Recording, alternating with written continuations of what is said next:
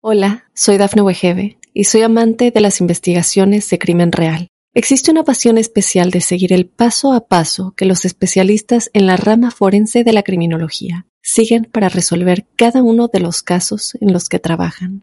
Si tú, como yo, eres una de las personas que encuentran fascinante escuchar este tipo de investigaciones, te invito a escuchar el podcast Trazos Criminales con la experta en perfilación criminal, Laura Quiñones Orquiza en tu plataforma de audio favorita.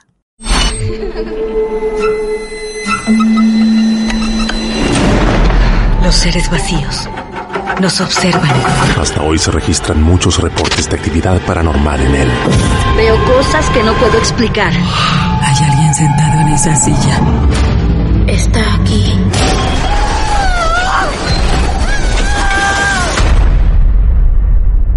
Solo quiero salir de aquí. Misterio está fundamentado en el silencio. Pero ya es hora de hablarlo entre todos. Esto es... Hay alguien en la casa.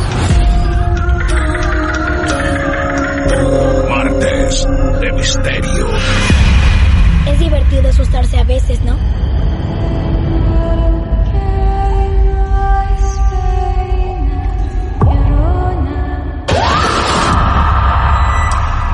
¿Quieres hablar con alguna de nosotras? Hola, soy Dafne Wegebe y soy amante de las investigaciones de crimen real. Existe una pasión especial de seguir el paso a paso que los especialistas en la rama forense de la criminología siguen para resolver cada uno de los casos en los que trabajan. Si tú, como yo, ¿Eres una de las personas que encuentran fascinante escuchar este tipo de investigaciones? Te invito a escuchar el podcast Trazos Criminales con la experta en perfilación criminal, Laura Quiñones Orquiza, en tu plataforma de audio favorita.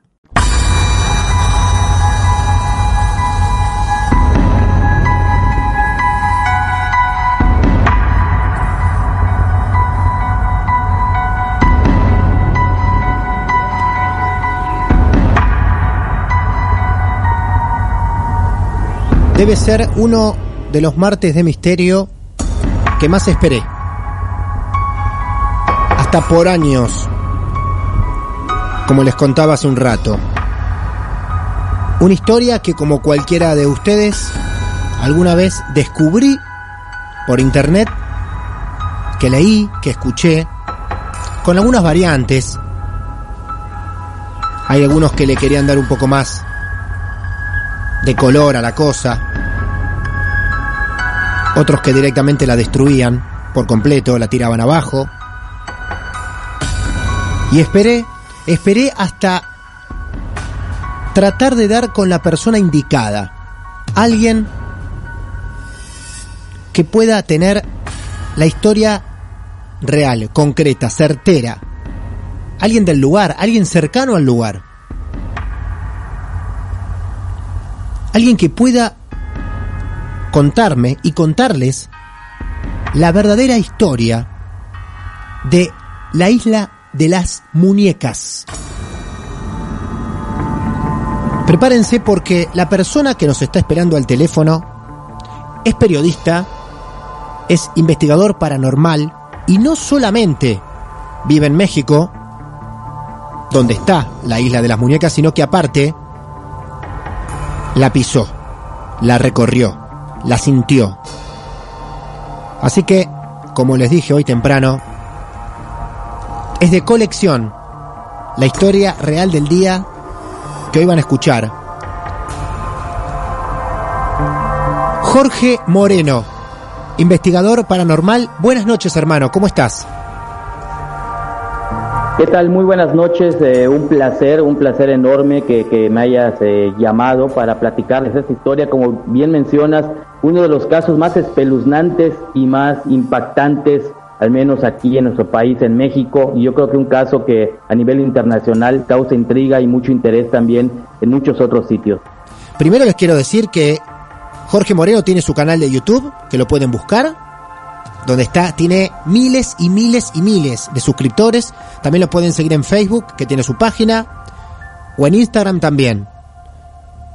Jorge, nuevamente un placer. Primero quisiera saber un poco, conocer algo, una síntesis, una reseña sobre vos, por favor. Eh, muchas gracias. Bueno, yo ya eh, tengo ya 15 años, recientemente cumplí 15 años dedicado de tiempo completo Ajá. a la investigación paranormal, Bien. al fenómeno ovni, las leyendas, todo este tipo de, de temas de misterio y de enigma que tanto le gustan a la gente. En Ajá. esos 15 años, bueno, he fundado una revista, una revista impresa que se llama Misterios. Mira. Orgullosamente es la única revista actualmente en todo el país que continúa, continúa viva. Tú sabes que ahora, pues con las redes sociales, las nuevas tecnologías, es mucho más difícil mantener un medio impreso. Seguro. Sí, sí. Esta es la única revista que por 15 años consecutivos continúa en la preferencia eh, del lugar donde yo radico, en el estado de Yucatán, en lo que es la península de Yucatán. En todo este tiempo he tenido oportunidad de impartir más de 800 conferencias por todo el sureste, presentando lo que denominamos la gira paranormal misterios, un evento de aproximadamente dos horas en donde a lo largo de este tiempo presentamos videos de las investigaciones, las evidencias que, que puedo recopilar. Al mismo tiempo,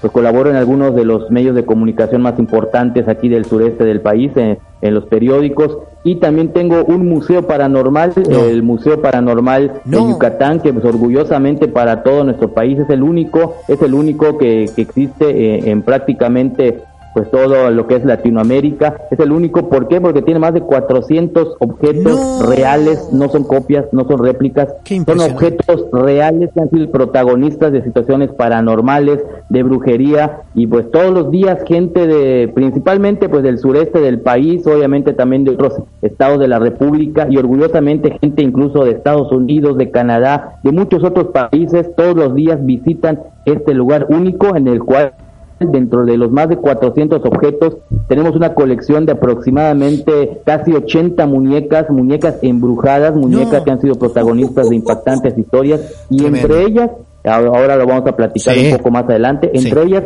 se encuentran cuatro muñecas que estaban precisamente en la isla de las muñecas. ¿Se dan cuenta por qué les decía hoy que esta historia merecía un protagonista así? Un museo paranormal con más de 400 objetos. En esta introducción que ya va a hacer Jorge, y es lo que te pido, querido amigo mexicano, es un poquito que nos cuentes cómo es la verdadera historia, por qué existe, dónde está y cómo se dio esto de la isla de las muñecas. Así es, mira, yo tuve tuve la misma inquietud que tú habías mencionado hace unos momentos, eh, a pesar de que pues, yo soy mexicano, vivo en el estado de Yucatán, Sí. eh, mi- el lugar donde radico está pues prácticamente a más de mil kilómetros, mil quinientos kilómetros de distancia de la Ciudad de México, de Xochimilco, era un lugar que me quedaba bastante lejos y al igual que tú de pronto pues yo había escuchado, había visto en Google, en YouTube un sinnúmero de historias sobre este apasionante lugar, Claro. pero definitivamente la única forma de saber la verdadera historia porque en las páginas de Google pues de repente decían una cosa, otras se contradecían, había Claro. muchos mitos, la única forma era ir, era acudir al lugar de los hechos para averiguar de primera mano, para entrevistar a los protagonistas de este lugar y Por para conocer directamente lo que ahí se mencionaba. Fue así como en el año 2015 Ajá. viajé hasta la Ciudad de México, a este lugar llamado Xochimilco, bueno, antiguamente era la delegación Xochimilco, actualmente es un municipio y de entrada el lugar es espeluznante, es como entrar a, una, a un pueblo fantasma. ¿Por qué? Porque imagínense amigos que están sintonizando en estos momentos, visualizo o bueno, si están viendo las imágenes a través del internet, Sí. para empezar, para llegar a la isla de las muñecas hay que agarrar una trajinera o una especie de barcaza Sí. y hacer un recorrido de aproximadamente hora y media. Son personas que se dedican a esto, que te pueden llevar, es decir, no, no llegas en un coche o en un taxi como a cualquier Ajá. otro sitio, tienes que embarcarte y por hora, hora y media llegar hasta este sitio, un lugar en donde pues tienes que ir de día para apreciar bien el lugar porque ahí no hay electricidad, la, eh, no hay eh, eh, línea de celular, a medio camino se corta la comunicación, quedas prácticamente incomunicado y desde que llegas, bueno, puedes ir desentrañando los mitos. ¿Cuál? Ya les voy a platicar, si me Sí. lo permite, Sí. la verdadera historia de lo que ocurre. Bien. Este lugar fue fundado por don, a don Julián Santana en los años 70. Un señor que vivía en ese lugar se dedicaba a, a cosechar, a sembrar eh, rábanos, cilantro y él lo vendía allá en Xochimilco. Él agarraba su barcaza, lo llevaba su cosecha. ¿Qué es lo que ocurre? Por una parte, se mencionaba erróneamente, se mencionaba en internet que él se había casado, que había tenido una hija y que en un accidente, mientras estaba lavando su esposa la ropa ahí en lo que es el- la orilla de, en- de- del agua, Sí. su hija de cuatro o cinco años se había caído, se había ahogado y a raíz de que fallece su hija, la señora enloquece, huye de la isla y el señor se queda ahí en la isla. Y a raíz de esto, el señor también empieza a ver el espíritu de su hija, el espíritu fantasma, y le da tanto miedo que alguien le recomienda que ponga muñecas en los árboles para espantar a ese espíritu. Sin embargo, cuando yo llego a este lugar, cuando entrevisto a su sobrino, ya que el señor, el fundador de la isla, pues falleció en el 2003, 2004 más o menos, entrevisto a su sobrino, el, el señor eh, Anastasio Santana, quien nos cuenta la verdadera historia. Muchas partes es cierto, pero también algo que se ha distorsionado. En primer lugar, su tío, el fundador de la isla, jamás se casó. Él Ajá. siempre fue soltero. ¿Cuál es la verdadera historia?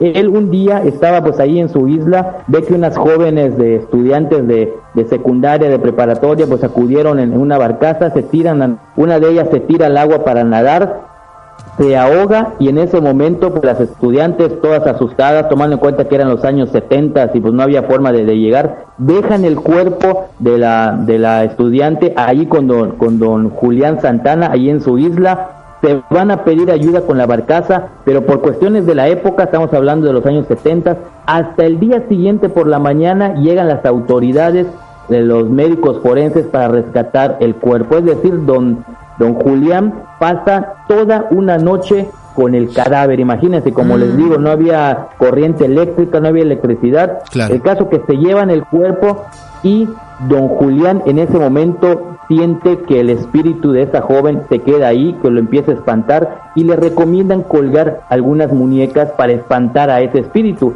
¿Qué es lo que ocurre? El señor aparentemente se trauma tanto, se enloquece tanto, que empieza a buscar por todos lados muñecas, en los basureros, con sus vecinos, o sea, los lugares donde vendía su- sus cosechas, empieza a recopilar en todos los basureros de los lugares una gran cantidad de muñecas. El primer año se cuenta que juntó como 60, 70 muñecas, siguió recopilándolas Incluso pues la gente ahí del pueblo pues ya lo conocía, sabía que coleccionaba estas muñecas y pues los, los familiares, bueno, la, la gente eh, adulta de las que vivía allá, ya sabían que este señor las juntaba y cuando las hijas de, de estas personas pues ya iban a tirar sus muñecas, en vez de tirarlas a la basura, se las entregaban a este señor.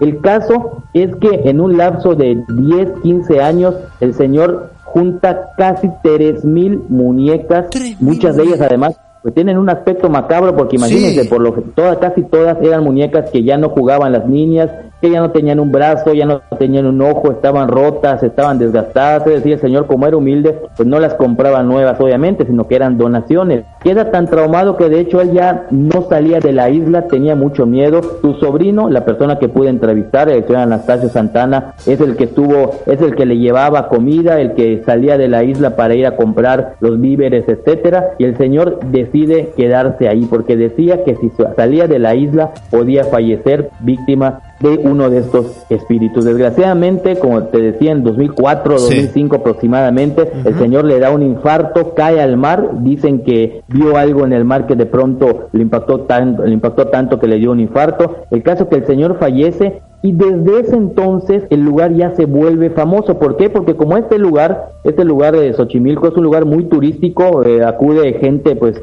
no solo de, de todo México, sino de muchos países.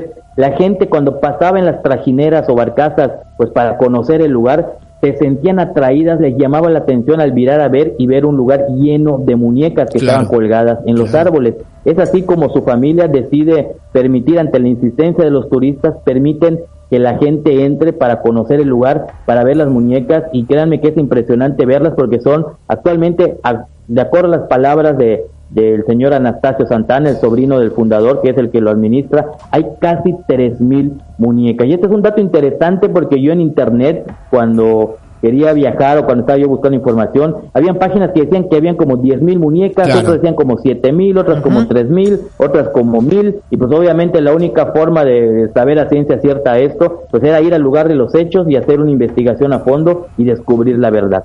Clarísimo entonces, ahí tenemos los que le decía hoy, ¿eh? La verdadera historia de la isla de, la muñe- de las muñecas. ¿Por qué hay una isla con 3.000 muñecas? ¿Cuál fue el motivo? Este es el motivo.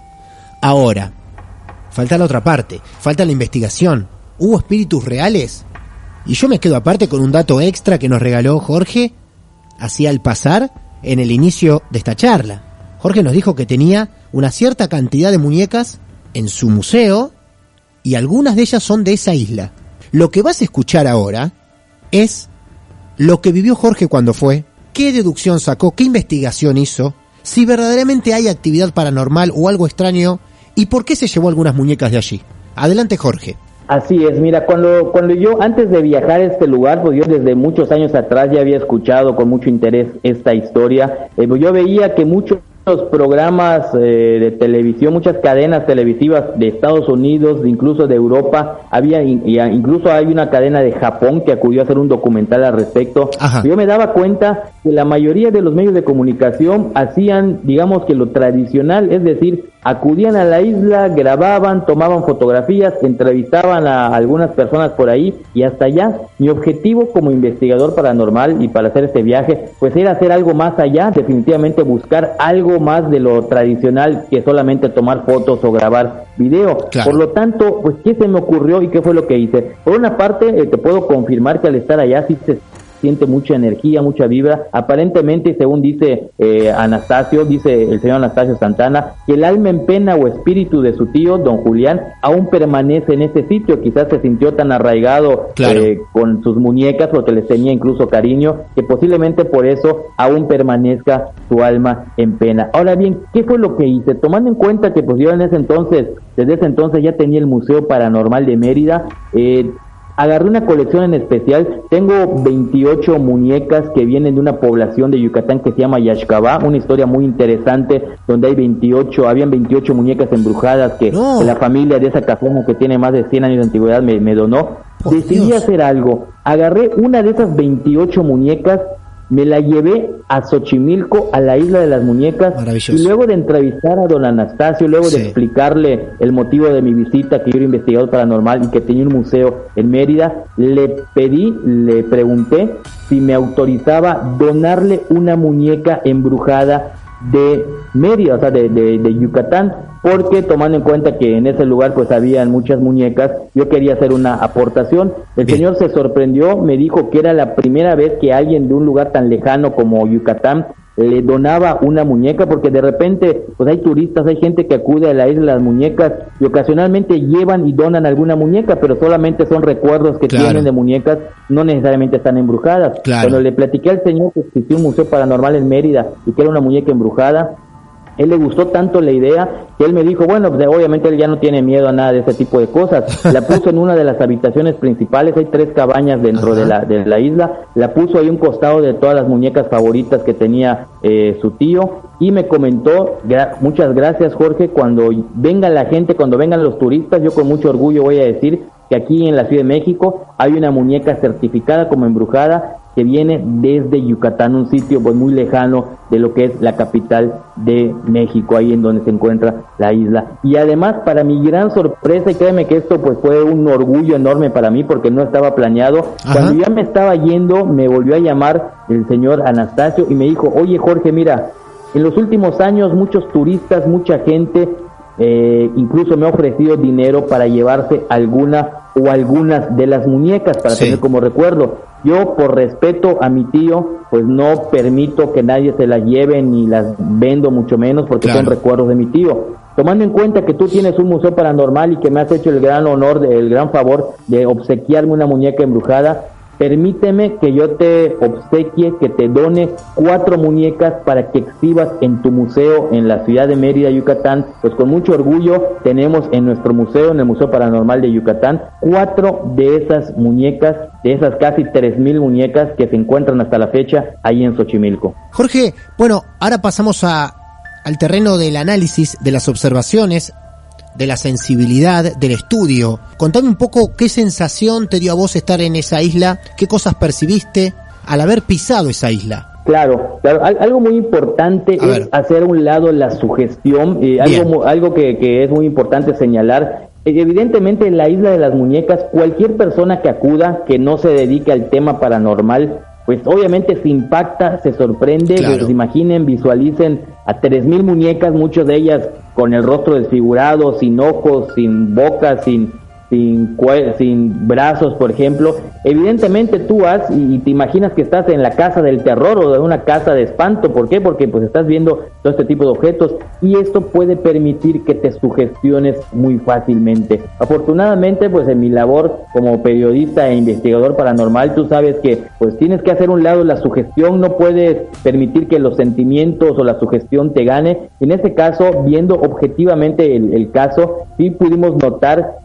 que sí hay una especie de actividad paranormal Ajá. en una parte de la isla, en lo que era antes de que nos dijera eh, eh, don, eh, don Anastasio, pues en una parte donde dormía don Julián, allá se siente una energía muy interesante, como si fuera el espíritu o alma en pena de este señor. Eh, te repito, hay muchas historias de personas que han acudido y que de pronto dicen que les han perseguido las muñecas, que No. de pronto tienen pesadillas, etcétera. Muchas de estas cosas son como una especie de sugestión. Lo que sí te puedo decir, lo que Sí. sí, te puedo garantizar, que es lo que yo investigué, es que de estas cuatro muñecas, cuando las llevamos al, al Museo Paranormal, desde el primer día notamos que una de ellas en especial Sí. se movía, cambiaba de lugar. No. Es algo que sí nos sorprendió porque, bueno, en- No. aunque estamos acostumbrados a vivir este tipo de cosas, Claro. evidentemente el comprobar, el corroborar que algo que te platican es real, pues vaya que causa mucha, mucha impresión. Además, recordemos que en la isla de las muñecas, pues todos los días y sobre todo los fines de semana acuden cientos de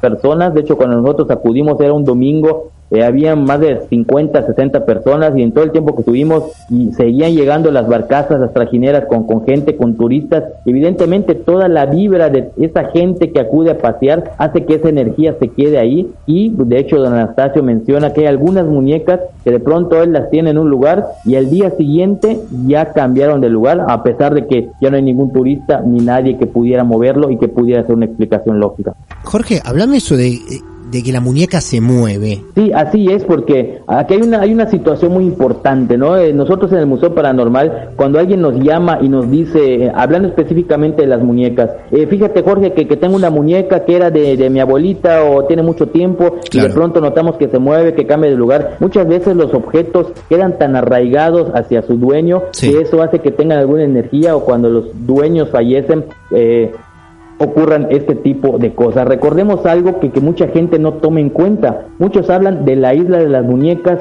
de las 3.000 muñecas de don Anastasio Santana, eh, perdón, de don Julián Santana, el fundador. Sí. Pero hay que tomar en cuenta algo muy importante. Esas 3.000 muñecas tuvieron mil dueños. O sea, imagínate la historia que tiene cada una de estas muñecas antes de que don Julián Claro. las recopilara. Claro. Entonces yo no dudo que dentro de esas tres mil, muchas de ellas, entre ellas quizás una de las que yo me llevé a Mérida, muchas de ellas tengan historias de terror, historias de espanto o que estén arraigadas con sus dueños. De hecho, me platicaba don Anastasio que hay una muñeca en especial, una que, que está ahí, que, que no, que, que está protegida con un cristal, que se la donó una familia a, a su tío y, la muñeca se veía como nueva, lo que a su tío le sorprendió porque normalmente pues le regalaban muñecas eh, que ya estaban rotas, que ya Claro. no jugaban lo- lo- la- las niñas de la casa. Pero esa muñeca en especial aparentemente, según había preguntado, la niña que la tenía de pronto se movía, decían que había como que hablado, decían que un espíritu estaba poseído. Don Julián no pensó mucho en eso, agarró la muñeca, se la llevó a la isla de las muñecas y aparentemente incluyendo a un espíritu de alguien que está arraigado en esa muñeca y por eso hace que de pronto se mueva o cambie de lugar. La muñeca que vos tenés eh, en tu en tu museo, esta que se mueve o, o hace algunas cosas, ¿es así tal cual? Cambia, cambia el lugar como aproximadamente unos 20, 30 centímetros. Es una Ah. muñeca pequeña, no, no es tan, tan grande, es similar a las Barbies más o menos. Ajá. Y de pronto cuando la dejamos un día estaba más o menos a 20 centímetros y además el movimiento que hizo, pues no había explicación lógica a que, por ejemplo, se cayera o a que el aire le empujara, ¿no? Porque pues cuando tú tienes un, un objeto, pues por lógica, si viene el aire, se va hacia un lado o hacia el otro, pero el movimiento que hizo no tenía ninguna lógica, aparte que el lugar donde estaba estaba completamente cerrado, no hay ventanas, no hay una ráfaga de viento, el aire acondicionado no le da directamente como para que le empujara, es algo que nos sorprendió, ocurrió en tres ocasiones en un lapso de de 15 días y ya desde ese entonces hasta la fecha pues ya no ha vuelto No a ocurrir, pero no dudamos que a lo mejor pues ese ya no ha vuelto a ocurrir porque a lo mejor el espíritu que estuvo arraigado a esa muñeca a lo mejor pues decidió regresar a Xochimilco en donde estuvo mucho tiempo o bien se trató de algún espíritu errante que estaba en ese momento en el Museo Paranormal. Hermoso, hermoso esto. Eh, para no robarte mucho más tiempo, Jorge, porque habla de manera maravillosa, uno no lo quieren interrumpir, lleva el relato perfecto, nos ha contado la historia, la verdadera historia de la Isla de las Muñecas y después qué investigación, qué sensaciones tuvo Jorge, nos confirmó que hay algo de actividad paranormal, sobre todo donde residía el protagonista de la historia, que alguna muñeca de la que se trajo hasta allá en algún momento se movió. Y quiero unir esto porque yo imagino alguno escuchando en su casa, teniendo algún muñeco en la casa, más de una vez seguramente algún oyente ha tenido un muñeco en la casa que a la noche se acostó, lo miraba diciendo, este se moverá, ¿no? Y obviamente estamos tapados de historias de juguetes diabólicos, sobre todo la más cercana ahora y más famosa en estos momentos es Anabel. Yo te quiero preguntar, Jorge, teniendo tantas muñecas, tantas muñecas y con historias muy fuertes que a futuro vamos a hablar, eh, dentro de tu experiencia de muñecas embrujadas o de juguetes embrujados, para generalizar, ¿hasta cuánto de verdad vos viste que se puede mover una muñeca? ¿Puede llegar a caminar una muñeca? ¿La muñeca es está embrujada o es media diabólica, quedándose sentada en una silla y generando cosas en el ambiente? Pero lo quiero llevar a eso, a decirnos que alguien que carga con más de 70 muñecas en su colección, muñecas embrujadas, nos diga, bueno, a ver, la que más actividad le viste en movimientos, ¿cuál fue? ¿Y qué hizo? Claro, primeramente te voy a dar un dato que A cuando ver. yo lo platico en las conferencias o cuando lo he platicado en las eh, entrevistas, pues mucha gente se sorprende. Bien. De cada 10 casos, de cada 10 reportes que me llaman para hacer una investigación paranormal, ya sea de muñecas o de cualquier otra actividad, de cada 10, 8 tienen alguna explicación lógica Bien. y desgraciadamente no se trata de un tema Perfecto, paranormal. ¿A perfecto. qué voy con esto? Que no cualquier muñeca que cuando me llamen, ah, sí, seguro está embrujada y seguramente inmediatamente empieza a moverse o algo. No, tengo claro. eh, poco, actualmente ya son prácticamente ochenta y tantas muñecas que Oh. tengo ahí en el museo, pero de esas 80, para tener esas 80, créeme que me llegaron como unas 200 o 300 que de plano no se pudo confirmar nada, Nada. no se pudo comprobar nada y que muy posiblemente se trató de sugestión. Sin duda, la muñeca más famosa y que la gente pide ver cuando llega allá a, a mi museo en, en- en Mérida, Yucatán, es una que se llama Katy. Katy, que para orgullo, y créeme que estoy muy orgulloso de esto, Sí. eh, pues es, para orgullo de todos nosotros en Yucatán, es considerada como la muñeca embrujada más famosa de todo el país. Es una muñeca que le tengo un cariño muy especial, porque déjame decirte que independientemente que es la que más situaciones paranormales ha tenido, fue el primer objeto que tuve en el museo. Es decir, el museo no fue planeado. ¿A qué me refiero? Yo en el año 2003 inicié con la investigación paranormal, publicando los casos en la revista Misterios, etcétera. Fue hasta el año 2008, es decir, cinco años después, cuando me entero de un caso de una muñeca en una población cercana a Mérida, una muñeca llamada Katy, que de pronto se movía, cambiaba de lugar, acudo, hago la investigación y para sorpresa mía, la familia, aunque ya tenía meses que había pasado eso, que le tenían terror a esa muñeca, aún la conservaban y me dijeron, ¿sabes qué? Si quieres llevártela, llévatela porque le tenemos terror. No. La familia me dona esta muñeca, Sí. me la llevo yo obviamente con el objetivo de grabarla, de ponerle cámaras de video y confirmar es- qué es esto. Y no vas a creer, a partir de ese momento cuando lo publico en la revista, muchísima gente me empieza a hablar para decirme, oye Jorge, yo también tengo una muñeca me da terror, te la quiero entregar, ya no la quiero tener, yo tengo un duende, yo tengo esto, yo tengo lo otro. Y es a partir de ese momento que me empieza a llamar la gente para entregarme sus objetos. De esta muñeca, Katy, eh, la he llevado eh, en un lapso de cuatro años, la llevé más o menos a 200 lugares, a 200 conferencias por todo el sureste del país. Mira y vos. causaba una sensación enorme para la gente, una combinación entre terror y curiosidad, porque yo presentaba en las conferencias el video con la investigación y al final de la conferencia, como sorpresa para todos, les presentaba en vivo a la muñeca para que la vean pues, de carne y hueso y no No. solamente a través de una pantalla. Y créeme que eso hizo que se volviera una muñeca muy famosa. Más de 20 medios de comunicación aquí en el sureste han venido al museo para para tomarle fotos, para grabarla, para conocer la verdadera historia. En, en México, en un programa muy famoso que se llama La Mano Peluda, Sí. estuvo también allá. eh, Hablamos con casual- ellos. Casualmente, Ah, sí. cuando viajé a la isla de las muñecas de Xochimilco, en esa en ese viaje precisamente llevé a Katy, pues la gente quedó muy sorprendida